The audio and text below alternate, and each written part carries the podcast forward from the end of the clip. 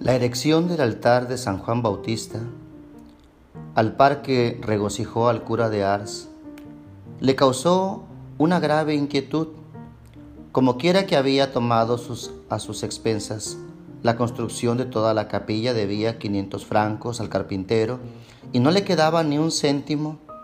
Su reducida paga de cura y la pensión anual que sobre la parte de su herencia le enviaba su hermano Francisco había pasado a manos del albañil.